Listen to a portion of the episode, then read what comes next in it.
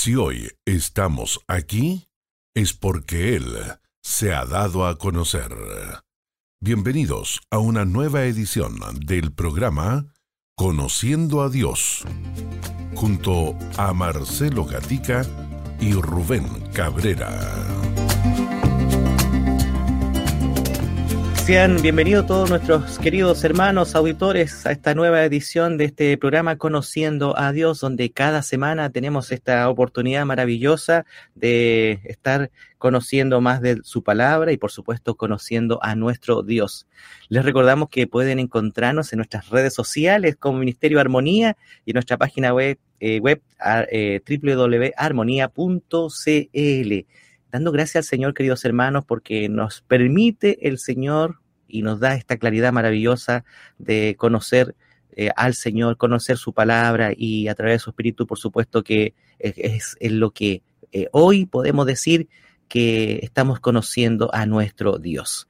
Eh, cada semana nos está acompañando, ya lo escucharon ustedes, a nuestro hermano Rubén Cabrera, a quien le damos la más cordial bienvenida. Mi hermano, ¿cómo está? Un gusto de poder saludarte desde Texas, ahí los Estados Unidos, y para Chile, para todo el mundo, ahí compartimos este, este espacio conociendo a Dios. Hermanos, estamos, estamos, estamos muy bien, gracias al Señor, y contentos de estar aquí. Ah, con todos ustedes ah, para seguir hablando, dialogando acerca de los atributos de nuestro Dios. Así es, los atributos de nuestro Dios y que durante estos capítulos hemos ido avanzando, hermano Rubén, en cuanto a, los eh, atributos de nuestro Dios. Y ha sido eh, muy interesante de saber de, de aquellos que, hermanos que nos han reportado y han estado muy contentos y agradecidos por lo que el Señor ah, les, nos permite a cada uno seguir escudriñando la palabra del Señor, sabiendo que su palabra es viva, sabiendo también que cada instante, aun cuando hemos conocido de alguna manera algunos textos bíblicos, lo hemos pasado un poquito de, así eh, por alto algunos temas y que no estamos ahora eh, mirando en profundidad a lo que es nuestro Dios y su esencia maravillosa y, creo que cada uno de nosotros que hemos ido creciendo en la gracia y conocimiento de Él, podemos ir viendo cómo el Señor se revela en nuestros corazones. El, tema de hoy que vamos a tener, hermano Rubén y hermanos auditores allí en, que están, es el amor de Dios. Eh, el amor de Dios. Eh, podemos ver que eh, uno de los textos que, que muchos conocemos, Dios es amor. Pero ¿qué significa que Dios es amor? Aquí vamos a ir viendo y, un poco de lo que eh, nuestro Dios en su esencia, pero también parte de todo lo que es los atributos, encierra todo este, este hermoso tributo del de el amor de Dios. Hermano, estamos hablando de uno de los atributos o perfecciones de Dios menos entendido por el pueblo cristiano. Eh, y realmente si, si habláramos de este atributo de manera exhaustiva, estuviéramos hablando por días. Así que lo que vamos a estar haciendo hoy es, de, una manera resumida, um, eh, explicar cómo es que la palabra presenta esta gran perfección de Dios. Me gustaría comenzar, hermano, con un texto bíblico que vemos en Primera de Juan, capítulo 4, y solamente voy a leer algunos versículos porque creo que debemos anclar nuestras definiciones y nuestro entendimiento en la palabra. Primera de Juan, capítulo 4, verso 7, eh, Juan le está hablando a quienes. Mira cómo él comienza. Amados. Él está hablando a creyentes, ¿no? Y mira lo que, mira lo que Juan les dice. Amémonos unos a otros porque el amor es de Dios. Y quiero detenerme ahí porque Juan está diciendo que el amor es algo que, que, que le pertenece a Dios. No solo eso, él dice, y todo el que ama es nacido de Dios y conoce a Dios. El que no ama no conoce a Dios porque Dios es amor. No solamente que el amor es algo que le pertenece a Dios, pero realmente no podemos decir que Dios tiene amor porque Dios es amor. Y esa es la segunda cosa que vemos en el verso, ¿no? E, e, el amor es de Dios porque Dios es amor. No es que Dios tiene amor, sino que Dios en su esencia es amor. En esto se manifestó el amor de Dios. Así que e, e, en estos, en, estos versículos, en el, en el verso 7 y en el verso 8, vemos que el amor es algo que le pertenece a Dios, el amor es Dios y el amor de Dios se manifiesta y se ha manifestado hacia con nosotros, ¿no? Así que bíblicamente hablando, yo creo que todo creyente sabe que Dios es amor. El problema no es que nosotros no sepamos que Dios es amor. Nuestro problema es que no sabemos lo que el amor es. Y la razón por la cual nosotros no sabemos lo que el amor es es porque desde pequeños hemos sido adoctrinados a creer un sinnúmero de definiciones incorrectas de lo que es el amor. Por lo tanto, nuestra definición secular y cultural de lo que es amor ha sido entonces, ah, eh, esa, esa definición ha sido entonces depositada en el carácter de Dios y de esa es la manera en que nosotros definimos el amor de Dios. Pero antes de, de hablar del amor de Dios, tenemos que que, hablar y, dialogar acerca de lo que el amor no es. Y, la razón por la cual debemos hacer esto, hermanos, es que para nosotros poder entender lo que algo realmente es, tenemos que primero disipar toda definición incorrecta de lo que, de lo que el amor es. Y nuestra definición del amor, hermano, ha sido influenciado por tres, tres fuentes. Primero, la cultura, ¿no? Eh, la cultura siempre ha definido el amor como una emoción. No, podemos, podemos admitir que el amor conlleva emociones, pero el amor no es una emoción per se, ¿no? E, el amor es una decisión. Basado en la cultura, el amor es simplemente una emoción. Y lo que ha hecho, hermano, lo que han hecho, hermanos, es que la cultura ha reemplazado la lujuria por el amor. Y todo, toda, todo sexual o romántico se ha definido como amor. Así que las parejas, cuando ya no tienen ningún tipo de atracción por su cónyuge, ¿qué es lo que dicen? Que ya no tienen que amor por esa persona. Eh, eh, eh, la cultura ha definido el amor basado en cómo nosotros nos sentimos y no basado en lo que sabemos. Así que culturalmente, la cultura, la sociedad, los medios de comunicación han, han definido el amor como simplemente una emoción. Los cristianos han sido víctimas de esa definición y ellos han comprado esa definición y la diferencia entre un creyente y una persona inconversa en relación a su entendimiento del amor no es muy diferente. Eh, usualmente la mayoría de los cristianos, como los inconversos, definen el amor de la misma manera. Así que el cristiano, nosotros como creyentes, hemos sido influenciados por una definición cultural de lo que es el amor. Pero, hermanos, ha habido otra fuente de influencia y es lo que se conoce como el marcionismo. Y no sé si tocamos acerca del marcionismo en una de las primeras eh, de, los primeros episodios, pero Marción, eh, eh, al principio de la historia de la iglesia, fue a la Biblia y comenzó a eliminar textos bíblicos que hablaban de la ira de Dios. Y él lo que hizo fue que creó una distinción entre el Dios del Antiguo Testamento y el Dios del Nuevo Testamento, ¿no? Y él dijo que el Dios del Antiguo Testamento era un Dios airado e iracundo. El Dios del Nuevo Testamento es un Dios de amor incondicional. Y él lo que hizo fue que creó su propia Biblia. Y en su Biblia no existía, ningún pasaje donde la ira de Dios era ejemplificado. Y en el Nuevo Testamento sacó todo tipo de, de, inferencia o de referencia acerca de la justicia y de la ira de Dios. Así que él creó un Dios que él llamaba un Dios mejor. Y quizás te estás preguntando por qué tenemos que hablar de Marción, hermanos, porque, y quizás lo que voy a decir quizás suene chocante, pero muchos cristianos son marcionistas prácticos sin saberlo. porque la definición que ellos tienen de Dios es muy similar a la de Marción. El Dios que yo amo es un Dios que es meramente amor, no es un Dios de justicia, no es un Dios de ira. Así que esa es la segunda fuente de, de influencia, aún sin reconocerlo. Pero hermanos, dentro de la iglesia también se ha infiltrado el concepto del humanismo. El humanismo fue producto de la era de la ilustración, donde se despojó a Dios de su trono y se humanizó y se exaltó al ser humano por encima de Dios. Y la idea, hermanos, detrás del humanismo es que Dios, si hay un Dios que existe, este Dios no está molesto con el hombre.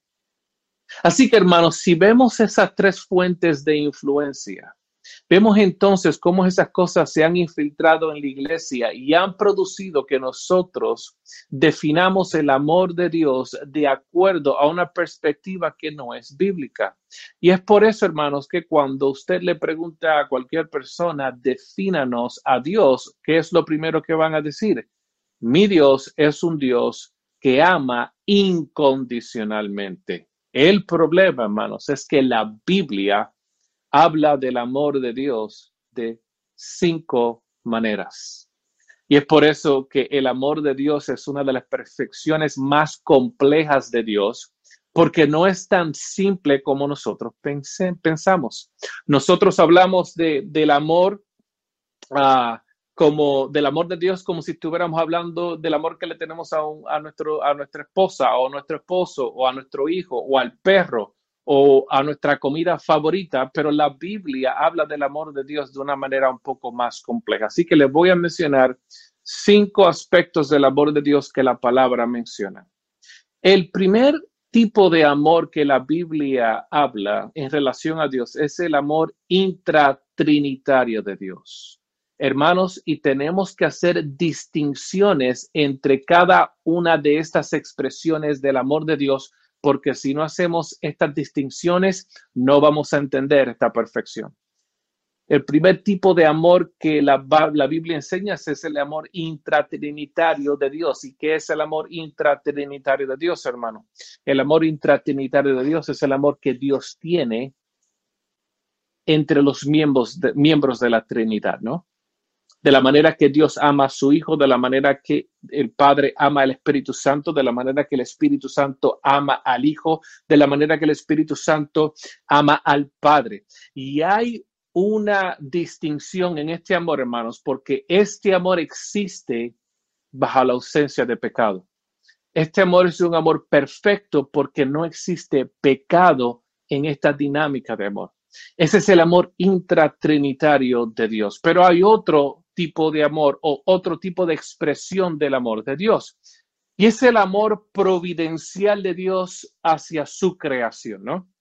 La palabra nos dice que Dios cuida de su creación, ¿no? Que Dios alimenta a los pájaros, que, que Dios viste a los lirios del, campo, que, que Dios eh, eh, provee, provee lo que esta creación necesita para que pueda subsistir, ¿no? A diferencia del deísmo, que, que, postula que Dios simplemente creó al mundo y se desapareció. No, no, no. La Biblia dice que Dios ama a su creación de manera providencial.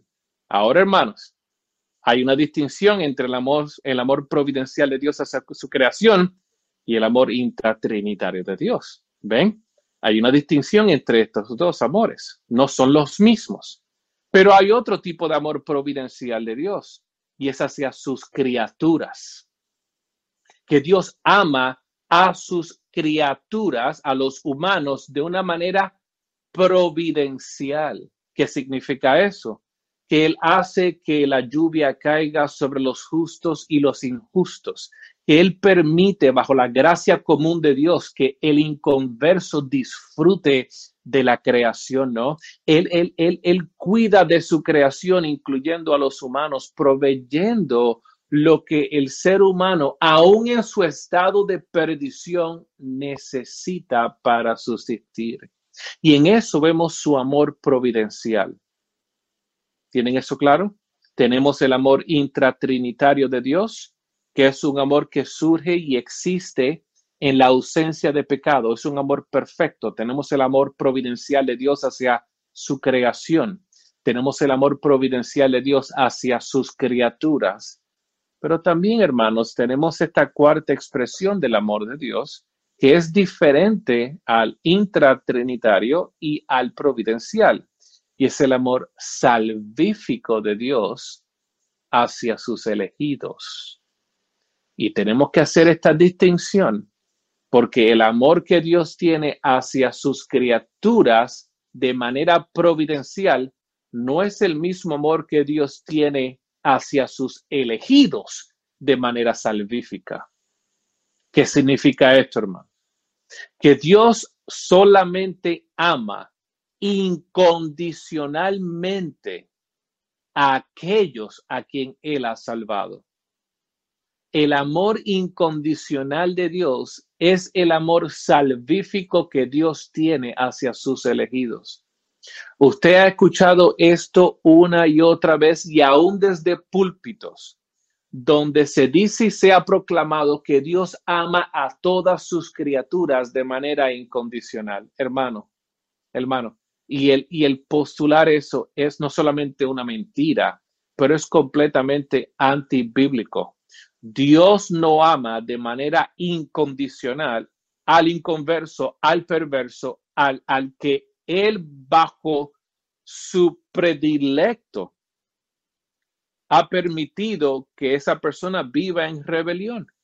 La palabra no enseña que Dios ama incondicionalmente al inconverso, sino que Él ama incondicionalmente a quién? A los que están en Cristo. Es por eso que Jesús dice que aquellos que están en, en que, Dios Padre ha puesto en mi mano, nadie los va a poder arrebatar de mi mano. ¿Por qué? Porque Dios los ama incondicionalmente, hermanos. Y quizás voy a ir un poquito más allá para que entiendan el amor incondicional de Dios. Dios ama a sus elegidos, Dios ama a aquellos a quien Él ha salvado de la misma manera que Él ama a Jesús. ¿Por qué? Porque estamos en Cristo. Pero ese es el amor incondicional de Dios. Ese no es el amor providencial de Dios hacia su creación o hacia sus criaturas o hacia la Trinidad. Es un amor específico diseñado y designado hacia sus hijos. No sé si lo han escuchado, hermano, y me imagino que sí. La expresión de que todos somos hijos de Dios. No, hermano. No todos somos hijos de Dios. Todo ser humano es una criatura de Dios, pero no todo ser humano es un hijo de Dios. Un hijo de Dios son aquellos que están ¿qué? en Cristo, aquellos a quien Él ha salvado de acuerdo a su soberana voluntad y ha depositado en Cristo, a esos Él los ama incondicionalmente. Pero hermanos, tenemos una quinta expresión del amor de Dios y es el amor paternal de Dios hacia sus hijos. Y este es el amor que el cristiano no le gusta. ¿Por qué? porque es el amor disciplinario de Dios, ¿no? El libro de Hebreos nos habla acerca de cómo Dios disciplina a quien Él ama y que nosotros como creyentes, aunque resistimos la disciplina de un padre, el autor de los Hebreos nos está diciendo que cambiemos de perspectiva porque el mero hecho de que Dios nos disciplina es porque Él nos ama como Padre.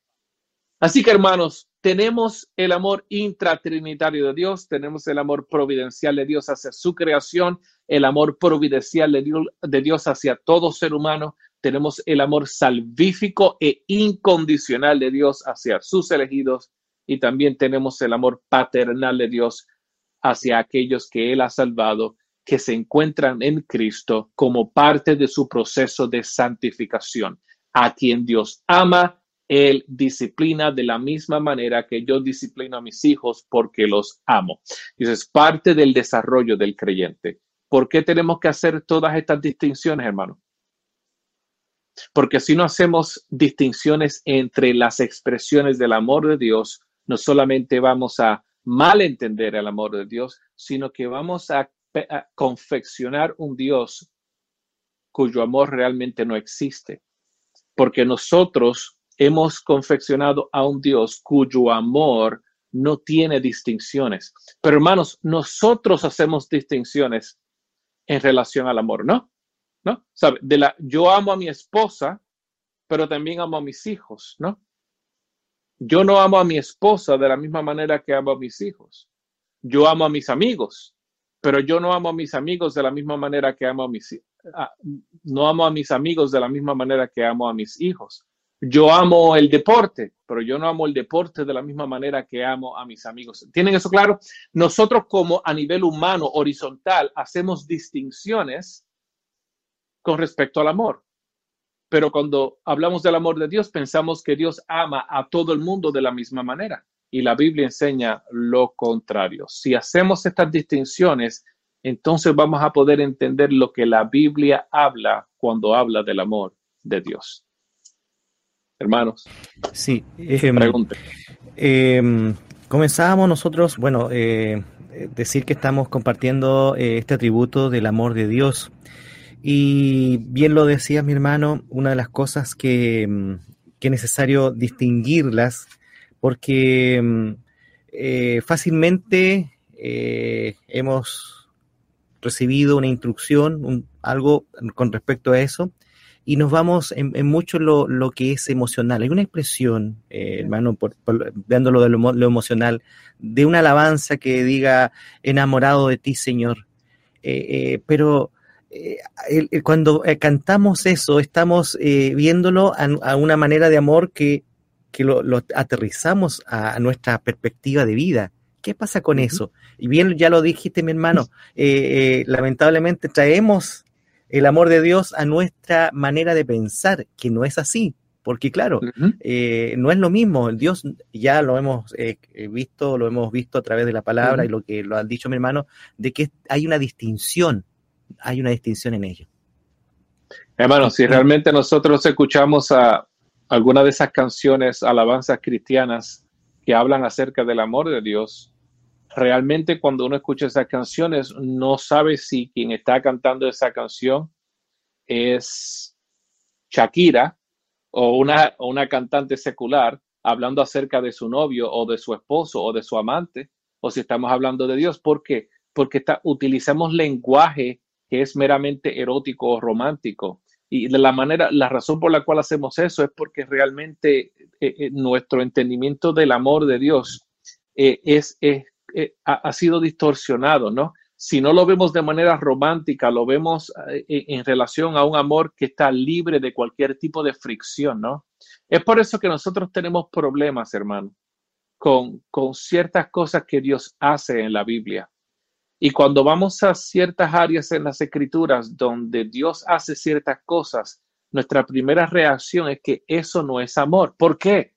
Porque nuestra definición del amor ha sido no solamente distorsionada, romantizada, pero, pero ha sido limpiada de todo tipo de, tensión o de conflicto. La palabra de Dios es bien clara de la manera en que habla del amor de Dios y tenemos que abrazar, abrazar la Biblia eh, eh, en su totalidad. Pero sí, yo creo que el, ejemplo que estás, que estás presentando, hermanos, es, solamente un síntoma de, del malentendido que existe acerca de este atributo.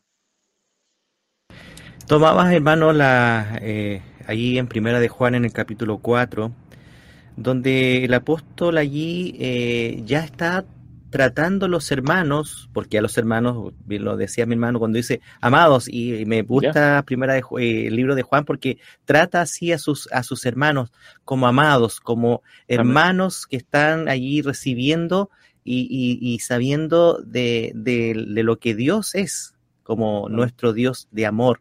Pero aquí hay que eh, ver la distinción de, del amor de Dios, eh, no en nuestra perspectiva, como ya lo hemos dicho, pero cómo podemos ahora eh, ver o cómo podemos nosotros llevarlo a nuestra vida de, de poder tratar a nuestro Dios en este sentido del amor de Dios. ¿Cómo nosotros podemos ahora, cuando entendemos realmente del amor de Dios, en las diferentes áreas como el Señor se manifiesta en nuestra vida personal?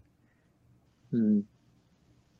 Ah, no, sé si, si, entendí la pregunta muy bien. ¿Estás hablando acerca de cómo nosotros entonces reciprocamos ese amor hacia Dios? Sí, eso. Sí, así. Ah, ya. Este. Nosotros no creo que vamos a poder reciprocar, reciprocar eh, eh, de la misma manera que Dios nos ama a nosotros. Eh, yo creo que Juan, Juan es bien específico. Jesús es bien específico en el libro de Juan. Y Juan también es específico en sus epístolas. Cuando él dice, cuando él establece una relación entre obediencia y amor. Dios no le importa lo bonito que usted cante y el, lo bonito de sus palabras, ni tampoco le importa cuán romántico suene. A Dios lo que le importa es que tú lo obedezcas. Y Jesús dice que si tú me amas, tú obedeces mis mandamientos. Juan dice que la expresión o lo que realmente testifica y solidifica que nosotros amamos a Dios es que nosotros lo obedecemos, ¿no? Lo que nosotros éramos incapaces de hacer cuando éramos inconversos, ahora es posible hacerlo. Y es el obedecer a Dios. Y yo creo que eh, más que cualquier cosa que nosotros podamos hacer, su, nuestra obediencia hacia Dios ejemplifica que realmente lo amamos. Pero, pero, yo creo que lo que Juan dice en Primera de Juan capítulo 4 es necesario que lo entendamos, porque es las dos tabletas de la ley, ¿no? Nosotros amamos a Dios y amamos a nuestro prójimo. ¿Cómo podemos decir que amamos a Dios cuando odiamos a nuestro prójimo, no? Así que Juan estableció en la primera epístola de Juan, él establece la apologética más influencial que todo cristiano puede expresar y es el amar a sus hermanos. Cuando el mundo vea que cristianos se aman los unos a los otros, el mundo ve a Dios. No sé si se fija, si usted lee el capítulo 4, él dice, nadie ha visto a Dios. Ah, nadie lo ha podido percibir, seguro en la persona de Cristo, pero nadie lo ha podido percibir. Así que cuando tú amas a tu hermano, ellos están viendo a Dios en ti. Así que yo creo que a través de la obediencia a Dios de manera vertical y amarnos los unos a los otros de manera horizontal, eso yo creo que demuestra eh, el amor de Dios y realmente es la manera en la cual nosotros podemos reciprocar ese amor hacia, hacia Dios Padre.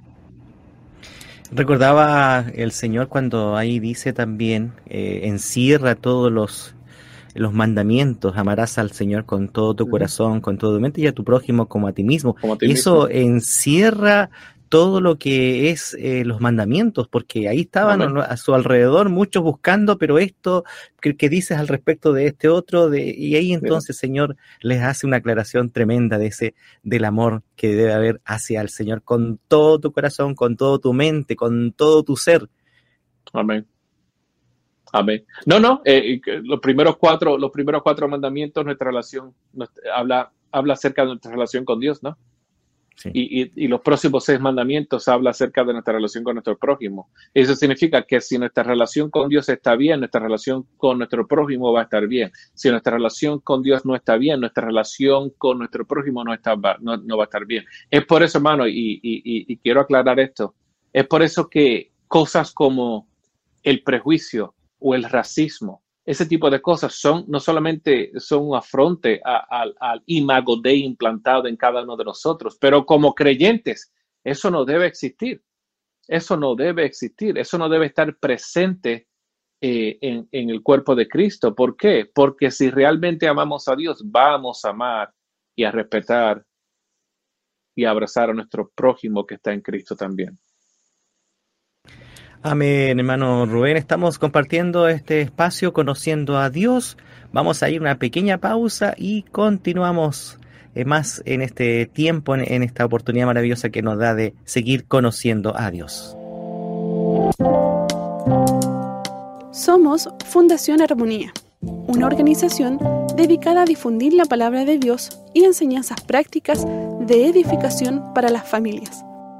Escúchanos a lo largo de Chile a través de la red de emisoras Armonía y también en la señal online en armonía.cl. En Armonía hay programación para toda la familia.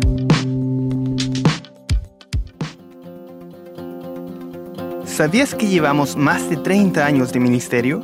Sí, de la mano de Dios, hemos estado por más de 30 años llevando la palabra de Dios a través de las ondas radiales a todo Chile. Conoce más de nosotros en www.armonía.cl, donde también encontrarás noticias, reflexiones y también puedes volver a escuchar todos los programas radiales. Bien, seguimos, eh, seguimos en este, en este tiempo, estamos compartiendo este, esta nueva edición, Conociendo a Dios, y en este atributo maravilloso del amor de Dios. ¿Cómo este atributo, hermano Rubén, eh, muestra nuestro pecado y realidad ante Dios? Cuando vemos, dice que eh, le amamos a Él porque Él nos amó primero y nos amó antes de la fundación del mundo. ¿Cómo podemos describir e, ese amor de Dios eh, eh, que, es manifestado hacia hoy nosotros, sus hijos. Mucha gente se pregunta, hermano, ¿por qué fue que Dios decretó la caída de Adán? O, o por, o quizás hablando teológicamente más, más claro y, más, más preciso. ¿Por, fue, ¿Por qué fue que Dios decretó permitir la caída de Adán y Eva? Y, si se, y, creo que si, si nos ponemos a pensar, um, aunque la Biblia no indaga en el por qué, yo tengo varias conclusiones. Y una de esas conclusiones, hermanos, es que sin el pecado, nosotros no pudiéramos tener la oportunidad de aprender acerca de varios atributos de Dios que sin el pecado realmente no serían demostrados. ¿Por qué? Porque el amor de Dios realmente hace sentido en la presencia de pecado. ¿Por qué? Porque Dios decidió amarnos a nosotros, no basado en una emoción. Si se fijan, si nosotros, si nosotros utilizamos la definición secular de lo que es el amor, todos estuviéramos en el infierno. Porque si fuera por una emoción, eh, nosotros no merecemos ser amados. Es por eso que el mero hecho de que existe la caída, el mero hecho de que nosotros hoy en día somos creyentes, significa y testifica y clarifica y solidifica la realidad de que el amor es una decisión, de que Dios decidió amarnos porque Él decidió amarnos, no porque había nada bonito en nosotros, no porque había nada atractivo en nosotros, sino que Él, bajo su predilecto, bajo su, su beneplácito, Él decidió amar a una masa de gente a quien Él decidió llamarlos sus hijos. Hermanos, eso, si, si realmente nosotros meditamos en eso, vamos a ver eh, el alcance del amor de Dios, ¿no? Que, que nosotros sin merecerlo, Él decidió castigar a su Hijo para que nosotros hoy tuviéramos la oportunidad de sentarnos a su mesa. Ese, ese es el amor salvífico de Dios ejemplificado a través de la caída en el pecado, ¿no? Así que yo creo que nosotros no vamos a poder entender el Evangelio sin primero entender su santidad y justicia, no vamos a poder entender lo que hizo Dios en la cruz, eh, Dios a través de Jesús en la cruz, a menos que entendamos que Dios hizo lo que hizo, no porque había nada en nosotros que lo hiciera o lo moviera o provocara al hacerlo, sino porque Él decidió hacerlo por nuestro bien. Hermano, si usted se fija y si realmente somos sinceros, ¿cuál fue el beneficio? ¿Cuál fue el beneficio del Dios amarnos a nosotros? ¿Cuál fue el beneficio para Él? ¿Cuál fue el beneficio personal de Dios que Él obtuvo en el amarnos a nosotros? Dios es independiente, Dios es completamente autosuficiente, no hay nada que nosotros le podamos añadir a Dios, No hay nada que nosotros podamos hacer por Dios que realmente le añada en, algún tipo de gozo o, o regocijo. ¿Por qué? Porque Él es autosuficiente. Así que lo que Él hizo, Él lo hizo porque Él quiso hacerlo. Pero lo que Él hizo no trajo ningún beneficio hacia Él, sino que fue el, beneficio fue para nosotros. Hermano, si nosotros, si nosotros realmente entendemos eso, vamos a entender la cruz. Y si entendemos eso, realmente vamos a entender el amor de Dios. Sí, ahí podemos entender, hermano Rubén, que primero eh, Él nos amó porque por lo providencial de Dios, eso que el Señor, la característica como criatura, como hechura de Dios, pero fue más allá su amor al salvarnos y darnos ese amor incondicional hoy día eh, para que hoy podamos ser llamados sus hijos. Es así. Hermano, cuando, alguien, cuando, alguna persona acuse a Dios de ser injusto, hermano, usted ha cometido los pecados suficientes para que Dios lo le quite la vida en su sueño. El mero hecho de que el ser humano funcione, de que el, mero hecho de que el ser humano esté gozando de una vida plena, aún viviendo en rebelión, es un reflejo del amor providencial de Dios, ¿no? Y nosotros hemos sido recipientes de un amor más allá, que es el amor salvífico e incondicional de Dios, que realmente nunca lo vamos a poder comprender porque si estamos en Cristo, nosotros tenemos acceso al Padre de la misma manera que Cristo tiene acceso al Padre. De la única manera que Dios va a parar de amarnos a nosotros como sus hijos es si Él desintegra a Jesús, si Él se deshace de Jesús. Eso es una imposibilidad. Así que cuando Dios lo observa a usted, Él está observando a Cristo. Cuando Él me mira a mí, Él está mirando a Cristo. Es por eso que nuestra justicia está depositada en Cristo. Nosotros no tenemos nada que añadirle. Eh, pero, pero, pero que Dios, no, el saber de que Dios nos ama a nosotros como creyentes de la misma manera que Él ama a Jesús porque nosotros estamos en Cristo, eso es algo que nunca vamos a poder entender. No sé si aún cuando lleguemos al cielo y estemos en su presencia vamos a entenderlo. Y qué bueno eh, poder hablar de estos temas, hermano Rubén, porque así cambiamos la perspectiva de nuestro servicio, de cómo lo podemos nosotros entregar eh, sabiendo de que Él nos ama incondicionalmente. Y muchas veces nuestro amor es condicional al, que vemos nosotros a nuestros hermanos. Y ahí donde tenemos que eh, entender y decir, bueno, el amor de Dios es así. Entonces, ¿cómo yo puedo eh, tener un amor condicional con mi hermano? Si estoy reflejando a Cristo, si estoy reflejando al mundo que nos está viendo, con el amor de Dios en nuestros corazones, como un espejo que, debemos alumbrar.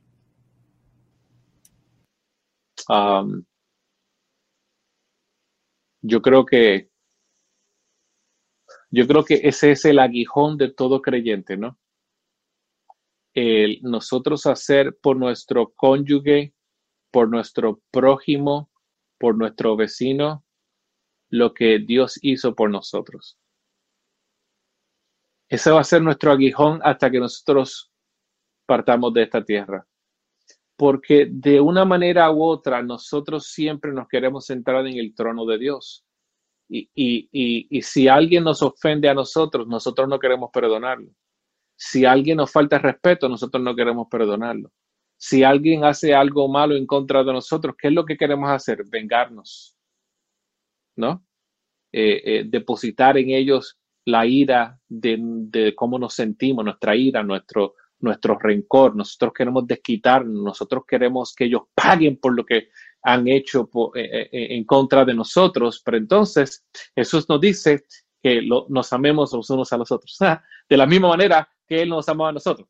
Así que, ¿cómo fue que Él nos amó a nosotros? Muriendo. No solamente muriendo físicamente, hermanos, pero muriendo a su yo. De la, manera que Jesús nos amó a nosotros, antes de morir por nosotros, Él tuvo que morir a sí mismo. Cuando él estaba en el Getsemaní, ¿qué fue lo que él dijo?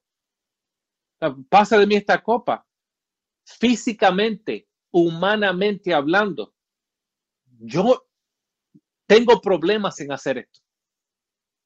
Pero que no se haga mi voluntad, que no se haga mi, que no se haga mi voluntad. Cuando alguien nos ofende, podemos ir hacia el trono de nuestro Padre y decir, por favor, pasa de mí esta copa porque yo no quiero hacer esto, pero que no se haga qué? Mi voluntad. El Filipenses capítulo 2 nos dice que si vamos a invitar a alguien, invitemos a Cristo, ¿no? Que se despojó a sí mismo. Antes de él entregarse a la cruz, él se despojó a sí mismo. Hermanos, una vez yo escuché que la mayor tentación de, de Jesús no fue el pecado. Y si hablamos de esto, tenemos que entrar en, el aspecto de la impecabilidad de Jesús, pero, pero que lo que, lo que la tentación más fuerte de Jesús no fue el mirar a una mujer o, o, el hacer lo que el hombre quiere hacer basado en su concupiscencia, porque Jesús no tenía concupiscencia. Es necesario que entendamos eso acerca de la humanidad de Cristo, pero que su tentación mayor fue el no despojarse de sí mismo, que su mayor tentación fue no el no recurrir a sus atributos y hacer que ninguna de esas cosas, ¿verdad? que, que, su sufrimiento parara, ¿no? Satanás lo dijo, ¿no? Tú tienes la habilidad de, de, de, llamar a, a, una potestad de ángeles que vengan y te ayuden, ¿no? Él sabía que Jesús tenía el, el poder y la potestad para hacer un sinnúmero de cosas, pero no las hizo. Y ahí residía su mayor tentación, ¿no? Pasa de mí esta copa. Yo no, humanamente tengo problemas con esto, pero que no se haga mi voluntad. Y en el decir eso, nos, nos dejó un ejemplo, hermano. Nos dejó un ejemplo. Como nosotros amamos a nuestro prójimo, que no se haga mi voluntad. Pasa de mí esta copa en momentos difíciles, donde lo que yo realmente quiero es asumir la posición de Dios, ser juez, traer justicia. Pero Jesús nos enseñó que eso le pertenece a Dios, ¿no? Así que nuestra disposición siempre tiene que es, e, e, estar dirigida hacia perdonar a nuestro prójimo, no desquitarnos de nuestro prójimo, hermanos, y eso, eso va a ser nuestro aguijón hasta que Dios nos busque. Sí. Sabe, Rubén, me acordaba yo una expresiones y está escrito ahí en la palabra del Señor eh, de hermanos que dicen, el Señor así, vaya que me amó, porque me sacó de acá, me hizo sacar de un, lugar que, que, no valía nada y me hizo ahora una nueva criatura. Hay una transformación más notoria que alguien que a lo mejor nació eh, siendo un hijo del Señor, de su padre, y él continuó, hizo una, hizo una, una entrega personal delante de, él en algún momento de su vida, y, y, cómo se pesa eso, cómo se mide para, para el amor de Dios ahí en, esos, derramado en, en esos dos eh, testimonios, digámoslo así, realidades. Ah, sé, la respuesta, pero para que los hermanos de alguna manera no, no, no, puedan entender. dices eso, sí. dices eso porque pues me identifico personalmente con eso, ¿no? ¿Por qué? Porque la historia de mi papá es una historia eh, bien, es una historia triste y a la misma vez parece, eh, si te narro su historia parece una película, ¿no? Pero el testimonio de mi padre es un testimonio de esos, de esos testimonios al estilo Pablo, ¿no? criminal en prisión, droga, alcohol, haciendo todas y Dios lo rescata. Mas, sin embargo, nosotros, sus hijos, fuimos el producto de la gracia de Dios. Yo no tengo un testimonio milagroso de que algo, no, una vida bastante normal, que tuve momentos de rebelión, pero como todo joven, pero que Dios me preservó, me guardó y me salvó. Pero mi testimonio no es un testimonio de película, más sin embargo, el testimonio de mi papá es un testimonio de película, ¿no? Eh, y él siempre me decía lo siguiente, no creas que mi testimonio es más poderoso que el tuyo, yo pienso que tu testimonio es más poderoso que el mío, porque vemos en ti la protección de Dios, ¿no? cómo, cómo Dios te, te, protegió a ti, a tu hermano, los guardó y, pudo preservarlos y, darles la fe que, necesitaban para, creer en Él. Y, Él, desde su perspectiva, Él mira el testimonio de nosotros como algo grandioso. Así que yo creo que eso es algo más bien de perspectivas relacionado a cómo Dios ve eso. Hermano, yo no pongo mucho peso en, en las expresiones de pecado de las personas. ¿A qué me refiero con eso? Bueno, hermano, porque si yo tengo a un joven que nunca fue un criminal, pero era un avaroso, eh, eh, tenía problemas con pornografía, eh, tenía problemas de lujuria, you know, eso nada más era suficiente para que él estuviera en el infierno. Entiende, así que yo creo que muchas veces nosotros nos dejamos, nos dejamos llevar por, por lo que es visible y realmente no examinamos el corazón, pero cuando vamos a las escrituras, Jesús nunca le prestó mucha importancia a las expresiones eh, exteriores de pecado, sino que él siempre, él siempre estaba apuntando al corazón. Tú has escuchado, ¿no? Que, eh, que si tú, pues, no, no debes acostarte con la esposa de, tu, de tu prójimo, pero yo te digo que si tú miras a una mujer, ¿no? Con lujuria, estás cometiendo adulterio en tu corazón, ¿no? Dios siempre iba al, a, a la raíz del problema que es el corazón. Así que un testimonio con una expresión de pecado exterior versus un testimonio donde el pecado existía en el corazón, de acuerdo a Dios.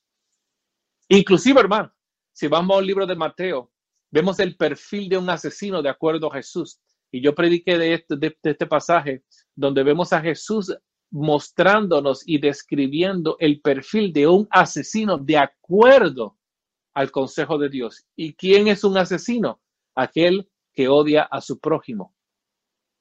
Nosotros consideramos a un asesino a una persona que, que, que realmente asesina a una persona físicamente. Pero Jesús dice, no, no, no, no. Si tú odias a tu prójimo en tu corazón, estás asesinándolo. ¿Lo ves? Así que Jesús siempre iba al corazón. Digo todo esto, hermano, porque ah, Dios, Dios no solamente ve el exterior, pero Él ve el interior. Y ese era el problema de los fariseos, ¿no? Así que eh, para mí yo creo que esa pregunta se responde de acuerdo a cómo veamos, vemos, vemos esto desde diferentes perspectivas. Desde la perspectiva humana, quizás pues vamos a ser más atraídos por testimonios milagrosos, pero desde la perspectiva de Dios, eh, las dos personas pueden estar muertos en sus pecados. Uno lo demuestra exteriormente, el otro eh, está muerto interiormente y, y para Dios los dos están en la misma posición. Amén. Eh, te preguntaba mi hermano, porque ahí en Lucas, en el capítulo 7, ahora encontré el versículo, dice ahí, por lo cual te digo que sus pecados, que son muchos, han sido perdonados porque amó mucho, pero a quien poco se le perdona, poco ama.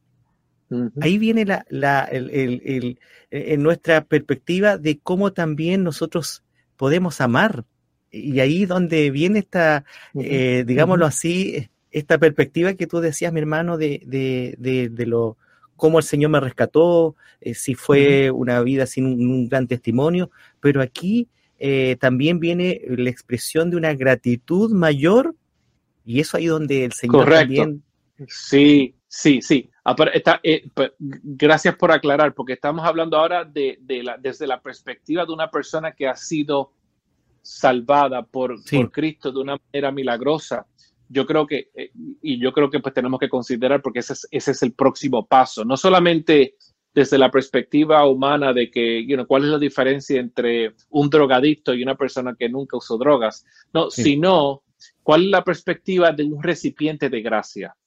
Si tu vida ha sido bastante lineal y monolítica, ¿no? Y nunca tuviste ningún tipo de problema grave, nunca estuviste en prisión, nunca mataste a nadie, ¿no? Eh, quizás la gracia de Dios nunca, eh, quizás no, no ha tenido el impacto visceral e, e, interno que tuvo en una persona que vivió una vida completamente desastrosa, ¿no? ¿Por qué? Porque en esa vida ese hombre fue recipiente de una gracia escandalosa, ¿no? Yo, yo no has visto todo lo que yo he hecho, ¿no? Y Dios a mí me salvó. Quizás en términos de gratitud, esa persona quizás va a estar más agradecida a Dios que una persona que realmente nunca hizo nada malo exteriormente hablando. Este, eh, y, eso, y eso puede ser una realidad. Hay cosas, hermanos, hay cosas, hermanos, que yo no tengo que meditar en ellas constantemente porque nunca tuve una vida con un pasado desastroso, ¿no? Pero un hermano que tuvo un pasado desastroso, hay cosas, ¿no? aunque Dios ha hecho, ha hecho todas las cosas nuevas en su vida, hay cosas con las cuales esa persona tiene que lidiar por el resto de su vida que yo no tengo que lidiar con ellas. Eh, ¿Entiendes? So, eh, la gratitud de esa persona quizás va a ser más evidenciada que una persona que no ha hecho nada desastroso por, por el impacto que la gracia de Dios tuvo en su vida. Y yo creo que eh, eso es legítimo. Yo creo que lo que estás trayendo a colisión, como la palabra dice, el que ha sido perdonado mucho, pero también va a perdonar mucho, ¿no?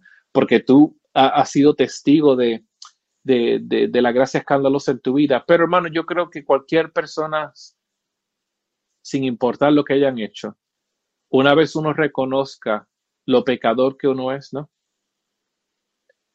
El joven rico es, una de, es uno de los perícopes y uno de, los, de las historias que para mí son tan profundas, porque si armonizamos los evangelios, eh, mucha gente, no sé si lo has pensado, hermano, pero yo siempre he encontrado esto bien curioso. La mayoría de la gente ha concluido que ese joven rico se fue al infierno. ¿No? Que ese joven rico, pues, cuando se fue, que, que el, el alejarse de Jesús fue la conclusión de su vida. Pero yo tengo una perspectiva diferente porque en uno de los evangelios nos dice, creo que es Marco, nos dice que Jesús lo amó. Oh,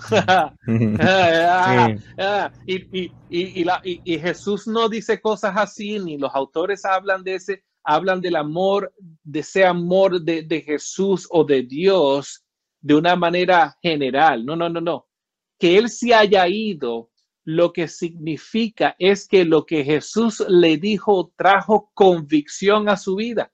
Trajo convicción a su vida. Él se dio cuenta, wow, yo pensaba que era bueno, pero realmente no lo soy. Y él se marcha. La palabra no dice que él regresó. La palabra no, no, nos dice qué fue lo que sucedió con él, pero sí nos dice que Jesús lo amó. Que mm. Jesús lo amó. Eso significa que lo que Jesús dijo penetró en el corazón de ese hombre de tal manera que a mi entender yo pienso que ese joven rico en algún momento regresó a los pies de Jesucristo, porque él tuvo un encuentro genuino con el creador de la vida y se dio cuenta que él no era lo que él pensaba que era. No fue eso, hermano, lo que Pedro experimentó. Así es. Cuando él pensaba, no, yo, yo, yo soy mejor que todos, pero, pero cuando tuvo un encuentro consigo mismo y con Jesús, eso trajo convicción a su vida. No sé, hermanos, podemos especular, pero esa, mm. e, e, es, interesante hacer eso. sí, sí, y porque el joven rico se podía haber quedado ahí, eh, diciendo, bueno, eh, ya el Señor me, conoció, pero él se fue. O sea, hubo, un reconocimiento, no, yo no, no, no sé si estoy aquí bien. Entonces, Ahí viene eso. Y, y, recuerda, y perdona que te interrumpa, recuerda que Jesús le dijo, ve y, ve, ve y vende todo lo que tiene. Sí. ¿Por qué concluimos? ¿Por qué concluimos que el marcharse significa que él lo que hizo fue alejarse de Dios? No pudo haber significado que en su tristeza él fue a obedecer a Jesús. y no, él se marchó pero Jesús me dijo que fuera a vender todo, tristemente, eso es lo que tengo que hacer, ¿no? Así que no podemos, no podemos concluir que el joven rico, ¿verdad? Nunca fue salvo, eh, pero, pero sí, lo que él tuvo un encuentro, él tuvo un encuentro y es un ejemplo muy bueno relacionado a lo que estamos hablando, porque fue un joven que moralmente era perfecto de acuerdo al sistema humano, pero cuando tuvo un encuentro con Jesús, él se dio cuenta de que no era lo que él pensaba que era. Y pudo ser también eh, tener este, este amor de, em, de, obediencia también, de decir, bueno, si yo quiero servir al Señor y lo que me está pidiendo, Señor, yo lo voy a hacer y voy a obedecer, voy a ir a vender, voy a sacar todo lo que está eh, impidiendo mi relación contigo y luego voy a hacer lo que tú me mandas. Hermano, hermano, ¿cuántas veces? ¿Cuántas veces? Y le voy a probar algo a, la audiencia y, a, ti, hermano Marcelo. Mm. ¿Cuántas veces tú has escuchado un sermón y se acaba el servicio y te vas de la iglesia molesto. Hay algo en ti, hay una lucha interna por lo, mm. porque lo que el pastor dijo, lo que Dios dijo a través de los labios del pastor, a través de la escritura, penetró a tu corazón y trajo convicción. ¿No crees, hermanos, que muchas veces la convicción nuestra, nuestra primera reacción a la convicción es el molestarnos o el entristecernos antes de que esa palabra realmente produzca en nosotros, ok, tengo que cambiar esto, tengo que cambiar lo otro, ¿no? Nosotros somos ovejas imperfectas y muchas veces cuando sermones penetran a nuestro corazón, nosotros no estamos brincando de alegría. Oh, tengo un sinnúmero de cosas que cambiar. Nadie hace eso, hermano. Nadie hace eso. Cuando realmente Jesús trae el Espíritu Santo trae convicción a nuestro corazón, nosotros no brincamos de alegría. Mm. Nuestra primera reacción tiende a ser, mm, ok, ah, nos molesta. Así que quizás eso fue lo que sucedió con el joven rico, hermano. Ah, bien. Eh, bueno, ya ha pasado el tiempo, hermano Rubén. Estábamos compartiendo del amor de Dios, eh, ya las últimas palabras de, este, de este atributo tan maravilloso que hemos visto y que realmente yo creo que ha dejado a muchos, a muchos meditando. Eh, y esa es la idea, que su palabra esté allí para que luego pueda también ir de alguna manera viéndola, buscando la, forma, cómo estoy yo delante de ese amor tan grande y, cómo es mi perspectiva de ese amor. Amén, amén, amén. No, hermano, yo creo que ah, si, nosotros entendemos el amor de Dios, y dicho sea de paso, les invito a que, no, sé si, pero la, serie del amor, de los atributos de Dios que tengo, indaga acerca de este atributo, eh, y hay, hay varias varios episodios acerca de este atributo, así que pueden indagar con respecto a eso. Pero yo creo que el, el, entender el amor de Dios nos va a ayudar a entender los otros atributos.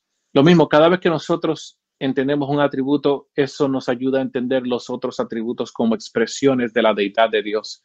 Eh, eh, y yo creo que el ser preciso, el ser preciso en nuestro lenguaje, el ser preciso en nuestro entendimiento basado en la revelación de las escrituras, es lo que nos va a ayudar a nosotros a ser mejores cristianos, lo que nos va a ayudar a nosotros a crecer no solamente en nuestro entendimiento de Dios, pero en nuestro entendimiento de nosotros mismos. Así que hermanos, nada, espero que lo que hayamos eh, dialogado en el día de hoy haya sido de bendición para, para todos ustedes, como lo ha sido para mí, al hermano Marcelo. Este, nada, y juntos, mi deseo es que juntos sigamos creciendo en nuestro conocimiento de Dios.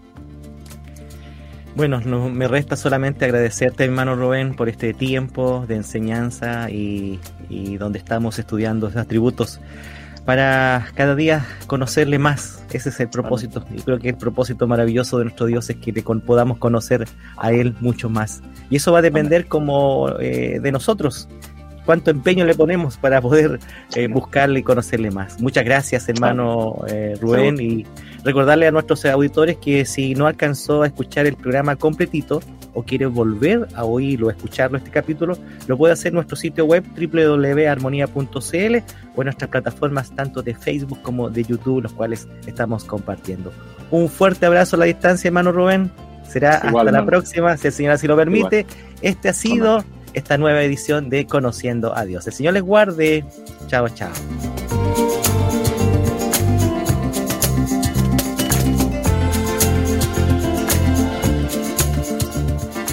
¿Quieres volverlo a escuchar? Encuentra Conociendo a Dios en Spotify, Apple Podcast y armonía.cl.